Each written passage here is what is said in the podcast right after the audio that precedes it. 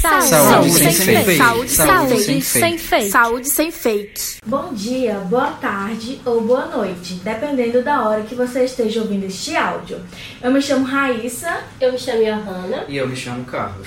E o nosso podcast de hoje será um assunto bastante interessante. Hoje nós iremos falar sobre vacinas.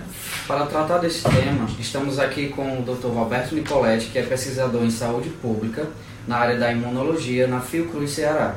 Obrigado por estar aqui com a gente. Sete em cada dez brasileiros acreditam em alguma informação falsa sobre vacinação. Isso é o que mostrou o estudo realizado em 27 países pela ONG Avaz, em parceria com a Sociedade Brasileira de Imunização. Diante do exposto, o que faz com que essas pessoas acreditem em qualquer notícia falsa que envolve vacinas? Bom, bom dia. Então, eu agradeço o convite, né? É, acho que é extremamente pertinente o, o, o tema dessa entrevista, então realmente eu agradeço estar aqui com vocês. Com relação à, à, pergunta, eu acho que na verdade o que leva as pessoas a não, não acreditarem né, e até dar muito ouvido a, a ouvidos a essa questão de notícias falsas é justamente a falta de credibilidade na ciência né, das pessoas. Então, infelizmente, a nossa ciência e as pesquisas que são desenvolvidas hoje em dia elas ainda estão muito distantes da população no modo geral.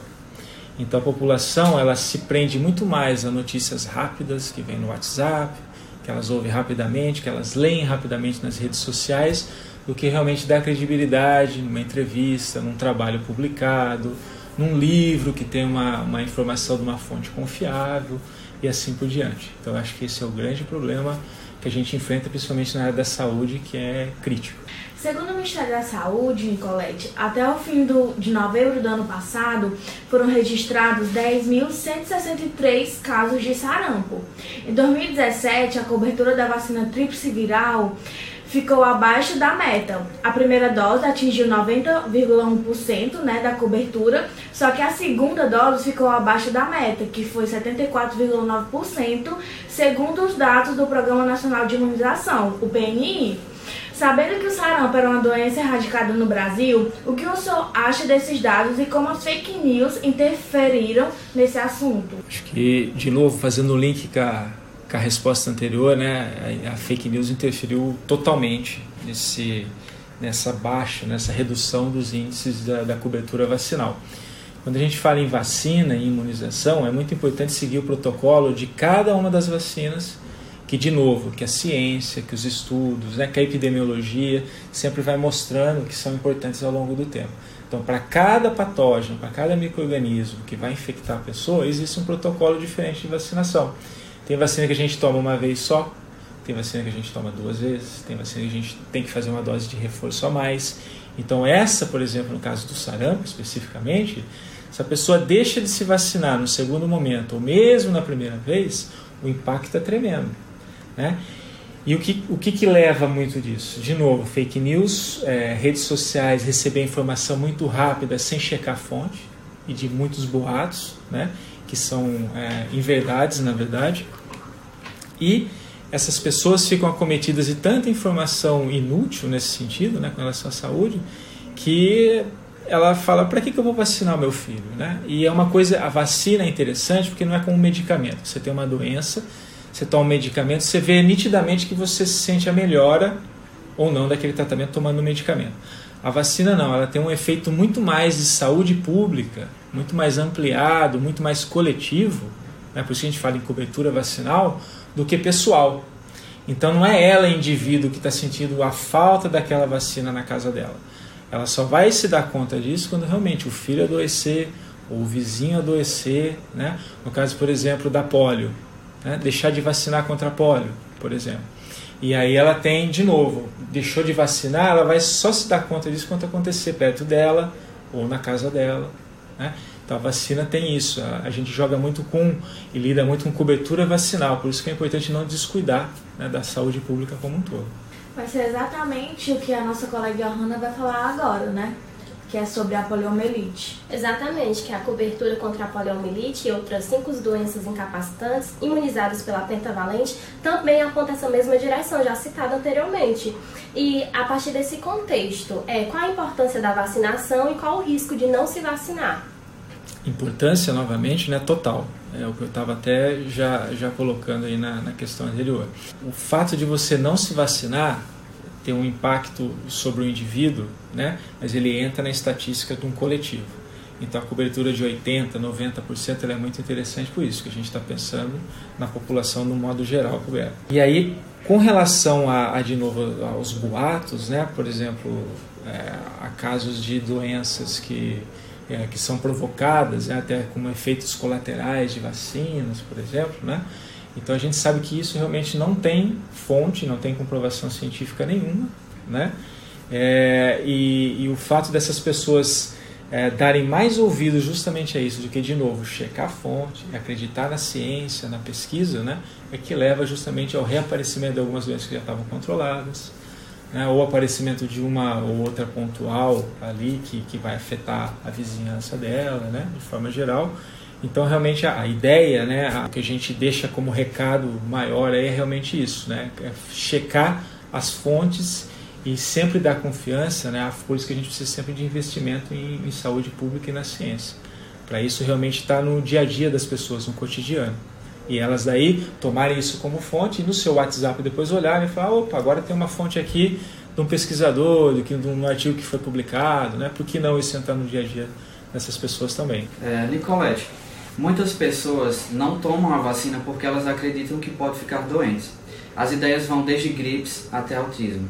Isso... É, especificamente essa do autismo, se a gente pegar, é, se eu não me engano, um trabalho do início dos anos 2000, 1998 mais ou menos, foi publicado um trabalho numa revista de grande impacto internacional, essas revistas acadêmicas, né, que chama Lancet. E nessa, é, e esse pesquisador na época realmente, se a gente olhar lá atrás, houve estão esses boatos, realmente que não foi boatos, mas houve no estudo que ele estava fazendo uma certa correlação, então, mas foi observacional. Ele não fez nenhum teste acurado, com método científico adequado, é, de causa e efeito. Então, as pessoas que eram vacinadas realmente que desenvolviam autismo, mas foi observacional. Tanto é que depois esse mesmo pesquisador ele se retratou tá, daquilo que ele tinha observado. Ele observou, publicou, isso gerou um, um bafafá, um boato na época, realmente, né? E isso foi reverberando e a gente escuta até hoje. Então tem um certo sentido das pessoas propagarem esse boato baseado nessa publicação lá atrás, mas que depois isso foi retratado realmente. Então cientificamente não houve comprovação, não houve relação causal né, entre autismo e as pessoas que se vacinavam por métodos estatísticos e métodos científicos. Né? E gripe, por exemplo, resfriado, o que, que pode acontecer? É a reação da vacina em si? Não necessariamente. Tá? Tem algumas pessoas que desenvolvem algumas reações aos conservantes que são utilizados nas vacinas, mas isso hoje em dia já é bem minimizado. Há resquícios do ovo, né, que muitas vacinas são feitas ainda com ovo, embriãozinho, lá do, do pintinho dentro do ovo, e fica um pouquinho de albumina ainda, a pessoa pode, se tiver alergia ao ovo, uma, uma reação bem leve. E o que, que pode acontecer, que acontece na verdade, que essas campanhas, por exemplo, contra a gripe, elas são feitas em momentos onde realmente a gripe está acontecendo, né? Então não necessariamente ela tem uma reação àquela vacina que ela está tomando, mas como o ambiente todo, várias pessoas já estão gripadas ou estão gripadas e não sabem ainda, né, nos 3, 5 dias críticos do ciclo do vírus, ela pode estar se contaminando com outro vírus que não aquele que está contemplado dentro da vacina dela, que ela está tomando. Então ela tem uma reação, ela pode ter uma gripe realmente não daquele vírus que ela está se protegendo na vacina, mas um vírus que está circulando naquela comunidade. Tá? Então isso pode acontecer também. É, o que podemos fazer para saber se uma notícia relacionada à vacina é confiável ou não é confiável? Checar fontes científicas. Então, essas revistas internacionais, OMS, no Brasil a gente tem Fiocruz, tem Butantan, que são os, os órgãos, né, as fábricas de vacinas aí que são produzidas, tem muito material sobre vacina, material científico para a gente se apropriar. Então, literatura adequada. Né? Os serviços epidemiológicos das cidades, os laboratórios centrais, todos esses têm dados epidemiológicos realmente que mostram né, é, cientificamente a veracidade disso e o, o, grande benefício de se vacinar. Para finalizar, Nicolette, a gente sabe, né, que o mundo ele está sofrendo com a nova epidemia que tem surgido, que é o coronavírus. É, que já ocasionou milhares de mortes, não só na China, país onde ocorreu o surto, né, mas também na Europa. E a gente sabe que aqui no Brasil nós temos diversos casos suspeitos e apenas dois confirmados. Diante desse fato, como os cientistas eles trabalham para criarem novas vacinas para o combate dessas novas epidemias que surgem no mundo? Isso é bem interessante e atual, né? A gente está realmente numa, numa epidemia. A Organização Mundial da Saúde é, já elevou até a categoria de risco, realmente, do corona, pela rápida a possibilidade que esse vírus tem de se propagar. Tá? Então ele se espalha muito rapidamente, apesar da letalidade né, dele causar morte ser baixa, se comparado até com outros vírus e muito próximo aos vírus da, de outras, é, chama gripes, né, que a gente tem. Então assim, realmente o que assusta é a grande a, a, potencial de espalhabilidade dele. Com relação à produção desse vírus de, de, de forma geral, por que, que ele está é, por causar tanto alarde e realmente se espalhar muito rapidamente, os pesquisadores estão correndo atrás realmente de uma vacina. Tem um lado também de medicamento, que estão tentando, pra, de outros medicamentos utilizados para outros vírus, tentar ver se ele funciona também para o corona, que o corona realmente mostrou que ele é resistente aos antivirais atuais, né, para outras gripes, é, outros, outros vírus, né, que causam, por exemplo, as gripes. E o que, que os pesquisadores tentam hoje, como é que eles encaram isso para produzir uma nova vacina? Que daí é, é a grande estratégia, né? Eles tentam colocar esse vírus, então eles isolam esse, esses vírus de pacientes, e tem isso já em cepas, inclusive a Fiocruz aqui no Brasil tem esse vírus para pesquisas, né? estudos de vacinas.